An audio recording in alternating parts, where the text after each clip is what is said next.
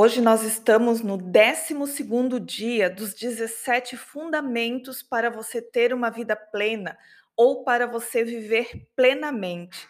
E hoje nós vamos falar sobre gerenciar as emoções ou cuidar das emoções.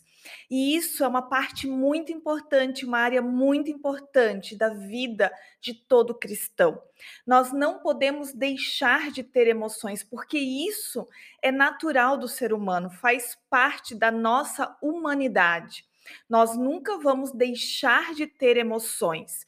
E também nós não podemos reprimir as emoções, porque isso traz diversos danos, adoecimento físico emocional.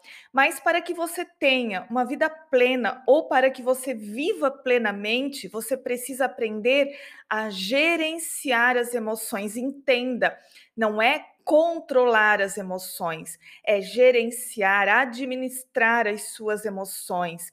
Gerenciar as emoções não é deixar de ter emoções, porque isso é impossível, mas é saber o que fazer com cada emoção que você tem. Saiba que toda emoção gera um movimento e que esse movimento leva você para mais perto da cruz. Cada emoção é um convite para a oração e para a adoração.